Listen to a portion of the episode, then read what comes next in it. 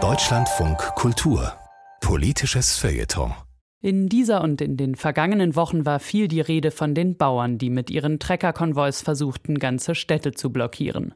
Nun findet zum Auftakt der Grünen Woche noch die alljährliche Wir haben es satt Demonstration statt. Zu diesem Anlass protestiert ein Bündnis aus Landwirten und Vertretern der Zivilgesellschaft gegen die Agrarindustrie.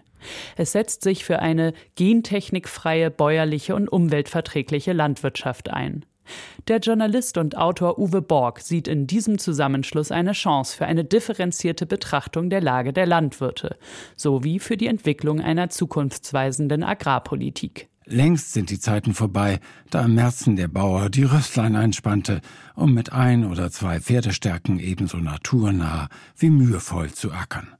Unter dem Zwang, wachsen oder weichen zu müssen, nimmt er heute Pferde allenfalls noch für reitfreudige Städte am Pension, seine eigenen PS versammelt er dagegen zu Hunderten unter den Hauben monumentaler Maschinen, mit denen sich, wir erleben es gerade, ganze Landstriche oder gerne auch Metropolen lahmlegen lassen. Landwirtschaft ist schon lange nicht mehr jenes erdverbundene Leben auf, mit und von der Scholle, von dem romantisierende Konservative rechts wie links zeitvergessen träumen. Heutige Landwirtschaft ist vielmehr ein stark mechanisierter Wirtschaftszweig, international stark verzahnt und in seinem Wohl und Wehe von politischen Vorgaben so abhängig wie andere Industrien auch. Halt, mögen Sie jetzt sagen, Landwirtschaft ist doch keine Industrie und Sie denken an Ihren Hofladen, wo Sie Ihre Kartoffeln noch selbst aus der staubigen Kiste klauben und wo die Biomilchkühe so glücklich sind wie sonst nur in der Fernsehwerbung. Aber nicht doch, halte ich Ihnen entgegen. Unsere Landwirtschaft ist inzwischen eine Industrie, wenn auch eine ganz spezielle. Sie ist eine Industrie, die unsere Lebensgrundlagen produziert und im medialen Fall auch erhält. Namentlich letzteres gelingt ihr momentan allerdings bestenfalls so leidlich. Aktuell hat die deutsche Landwirtschaft sich bei weniger als einem Prozent Anteil am Bruttosozialprodukt, beispielsweise rund siebeneinhalb Prozent des deutschen Treibhausgasausstoßes in ihre Bücher zu schreiben. Ein Verhältnis, das eine Protestparole wie stirbt der Bauer, stirbt das Land leicht wie eine Umkehrung der Tatsachen aussehen lassen könnte.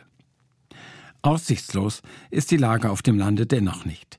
Nur liegt die Lösung der Probleme nicht darin, die Landwirtschaft mit immer neuen Subventionen und Vergünstigungen ruhig zu stellen, zumal das Geld dafür sowieso nicht mehr da ist. Was nötig ist, ist eine neue Orientierung, die auf Ziele weist, die jenseits der eigenen Ackerfurchen liegen. Vor allem junge und kritische Landwirte und Landwirtinnen haben erkannt, dass die Zahlungen aus Berlin und Brüssel in ihrer gegenwärtigen Form nur ein im Grunde marodes System stützen – vom staatlichen Geld ist die deutsche Landwirtschaft mittlerweile so abhängig geworden wie ein Junkie von seinem Dealer. Eine Entziehungskur ist deshalb überfällig. Sie bedeutet eine Agrarpolitik, die Visionen hat und Weitsicht beweist, gerade indem sie Veränderungen nicht scheut. Veränderungen, denen sich auch die landwirtschaftlichen Interessenvertretungen zu stellen haben und nicht nur mit Treckertrecks. Ich finde, Bäuerinnen und Bauern, und zwar gleichgültig, ob nun konventionell oder alternativwirtschaftend, haben es nicht verdient, kurzfristigen politischen Entscheidungen nachlaufen zu müssen, wie Walland der Hase dem Igel. Sie haben vielmehr ein Recht darauf, zu erfahren, unter welchen Bedingungen sie in zehn oder zwanzig Jahren produzieren sollen und können. Die bestehende Unsicherheit stärkt nicht nur den rechten Rand antidemokratischer Politik, sie nähert auch Umsturzfantasien, wie sie hinter manchen Hoftoren offensichtlich immer noch oder schon wieder existieren. Ihnen zu begegnen hat sich ein breites Bündnis auf die Fahnen geschrieben, zu dem bäuerliche Organisationen ebenso gehören wie Naturschutzverbände, kirchliche Hilfswerke und sogar die Genießer von Slow Food. Zum Auftakt der Grünen Woche gehen sie am 20. Januar in Berlin mit einem klaren Motto auf die Straße.